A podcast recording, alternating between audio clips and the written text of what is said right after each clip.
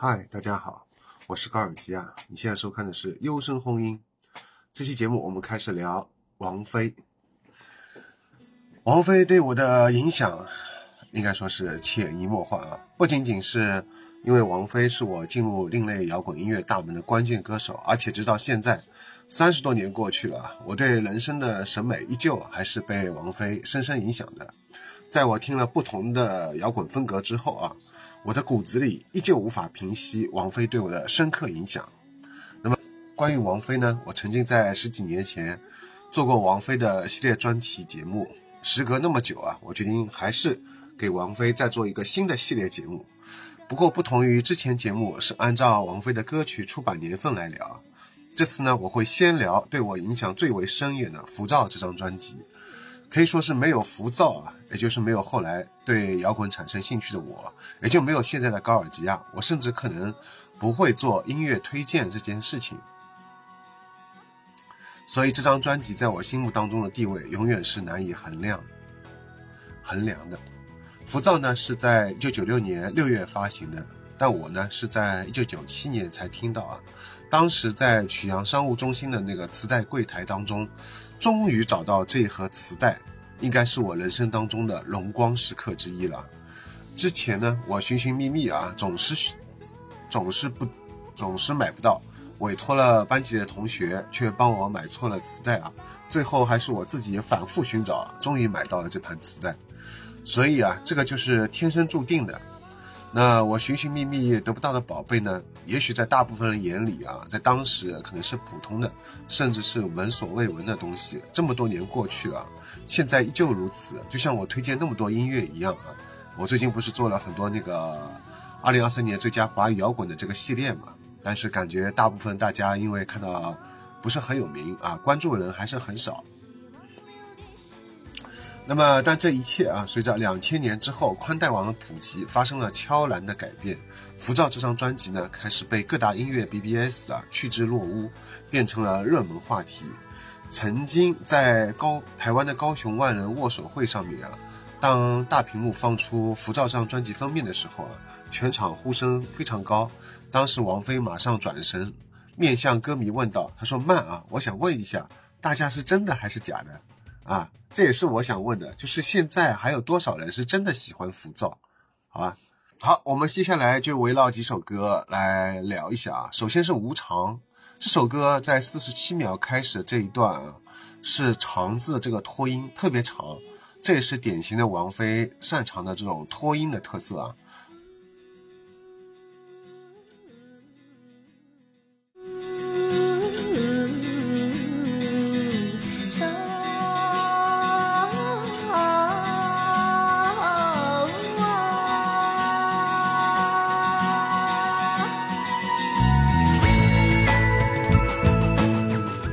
甚至在最后发音听起来有点像“愁”字。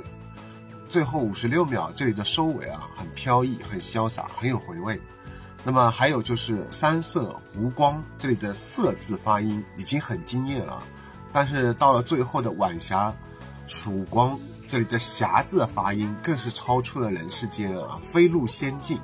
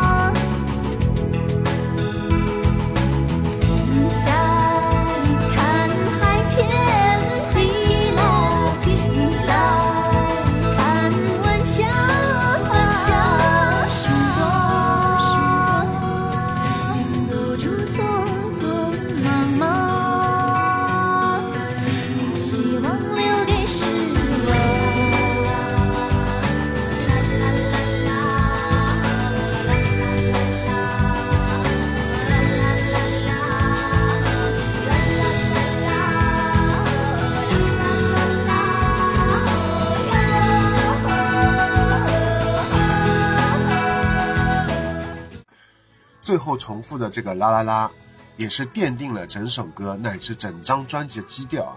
我甚至常常对这种王菲的没有歌词哼唱的啦啦啦非常的沉迷。那整首歌啊，给人一种非常平静洒脱的感觉，也很符合标题“无常”的这个含义，的确很有冥想的味道啊。好，想象是我专辑当中挚爱的这一首啊，非常喜欢一首。这首歌充分贯穿了王菲把人生当成乐器的思路啊，在那个年代的国内而言呢，是非常先锋和前卫的，尤其是二分十二秒这里的。You be you me，这里配合王菲自己的啦啦啦啊，仿佛在天空中游泳的仙女一般。还有就是三分零六秒和三分十八秒这里的高音，则非常的 CT。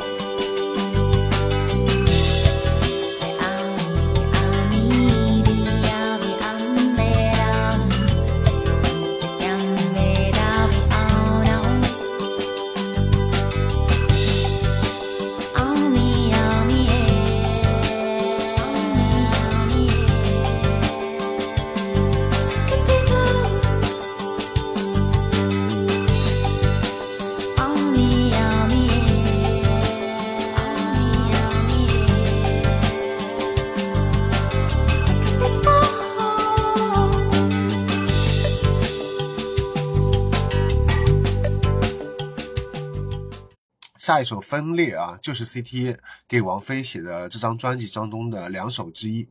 不过我更喜欢 CT 给王菲写的另外一首《扫兴》啊，《扫兴》当中王菲的唱腔呢更加自由挥洒一些。比如说像一分零八秒当中的你和一分二十三秒当中的你，虽然都是一样的字啊，但唱法却截然不同。尤其是一分二十三秒当中的你，更是韵味十足。摧毁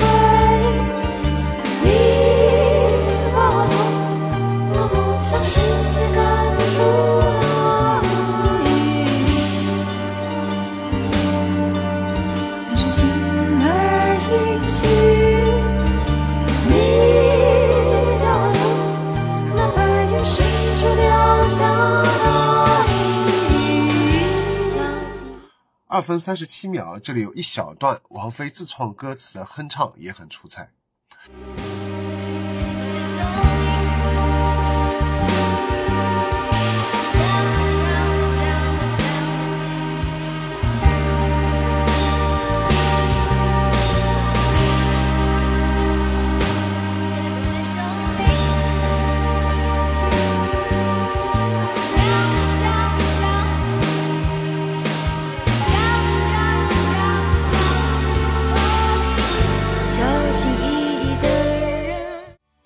要提到这张专辑当中我最喜欢的作品，那就是哪儿啊？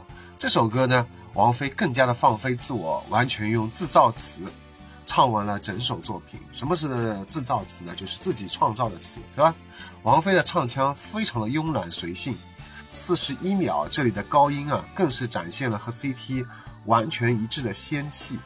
有趣的是呢，王菲自己作词作曲的这首歌啊，要比 CT 给她写的另外两首歌啊更有 CT 的味道。可能因为啊，两位填词的香港大佬呢，还是从感情角度去填词，因此啊，这从鲜味上面还是削弱了不少。而王菲自创的这个词的发音呢，没有了具体的含义的这个束缚，从而呢更加符合曲的这个意境，更符合王菲自己对 CT 这种音乐的理解。值得一提的是啊，这首歌当中的这个拉，真的是拉出了全新的高度啊！在两分二十三秒当中的这个拉非常飘渺，而两分二十九秒的这个拉很俏皮，两分三十九秒的拉慵懒。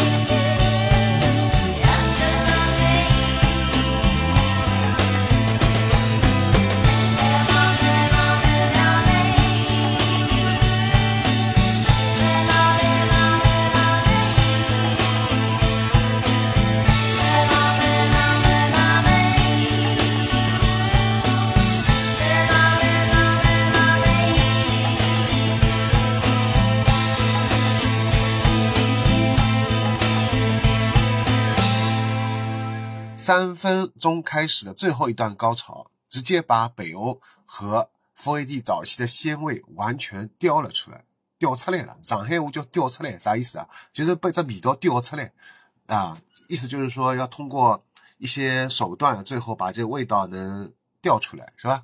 在华语音乐节当中，也依旧啊，目前来上来看，没有一个歌手能够超越的。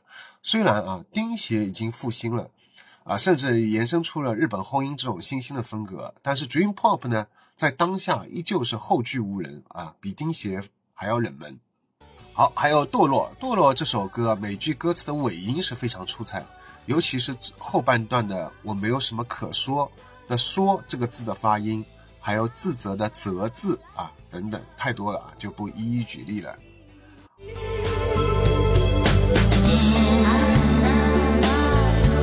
是那歌手，心情红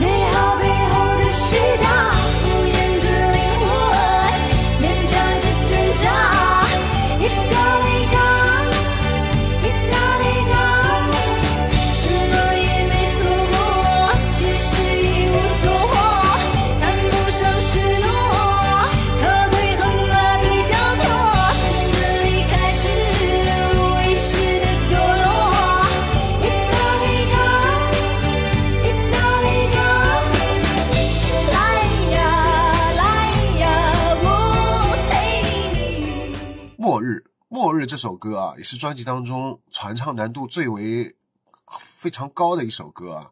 王菲在里面展示了高低音之间自如的转换，尤其是低音的表现啊，用完美已经无法形容。在高音上面呢，则类似歌剧一般的唱腔啊，都是许多其他歌手无法驾驭得了的这种难度。泪流着眼泪，像